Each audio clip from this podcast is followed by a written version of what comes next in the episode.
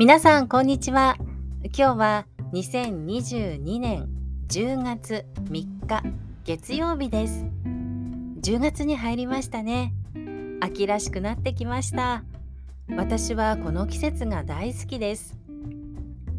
10月1日に日本のプロバスケットボールリーグ B リーグが開幕しまして早速昨日広島ドラゴンフライズのホームゲームを見に行ってきました。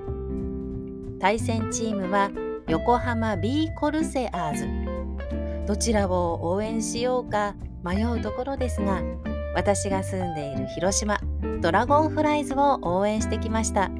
今日はこの話をしますね。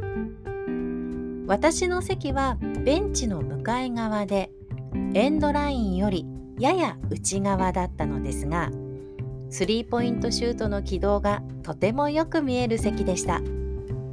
私はバスケットボールのルールは全然知らなかったのですが最近になって少しずつわかるようになってきました。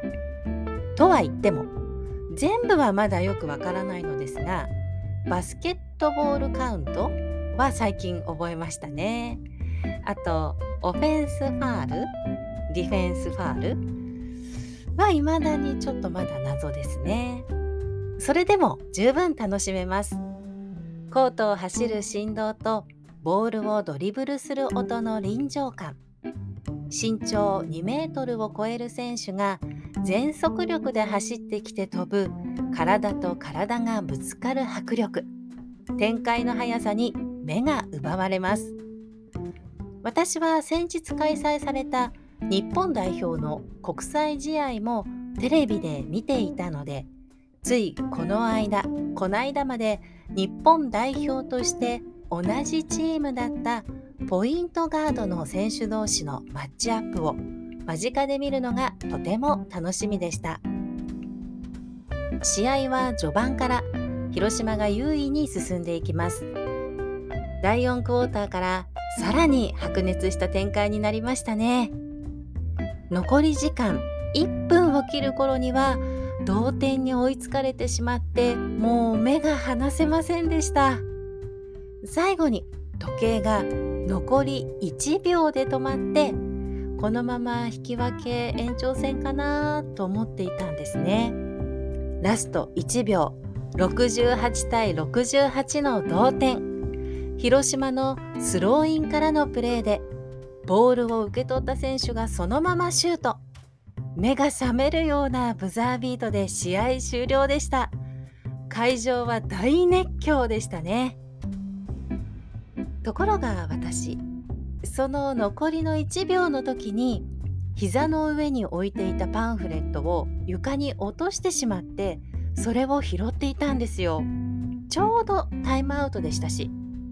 そうしているうちにプレーが再開してて顔を上げた瞬間目に飛び込んできた光景はボールがリングに吸い込まれてすぐそこ目と鼻の先でシュートを放った選手がこちらに振り返ってガッツポーズをしているシーン。えこれってブザービートって目を疑いましたね。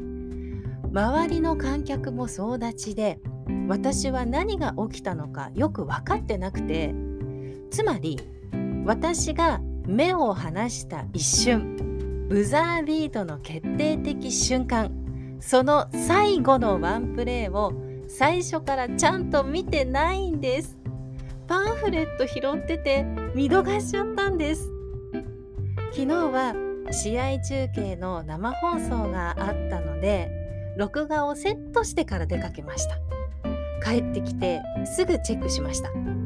そしたらそのブザービートの瞬間私の周りの人はみんな立ち上がってて私だけ座っている様子がしっかり映ってて大笑いしたとともに見逃したことを後悔しました。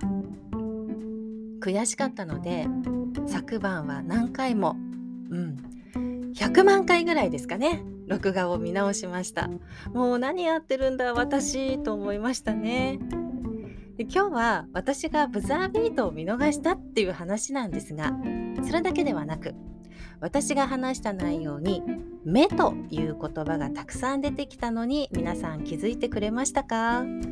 目の前目を奪われる目を疑うなど目を使った表現は数多くありますしよく使います。ぜひ皆さんも目を使った表現慣用句や言葉座を探してみてくださいね。それとスポーツ観戦に行かれる場合にはパンフレットにご注意ください。私みたいになります。落とさないようにね。気をつけてくださいね。今日も最後まで聞いてくれてありがとうございました。うんもう一回ぐらいブザービートのシーン見たいですね。ではまためぐみでした。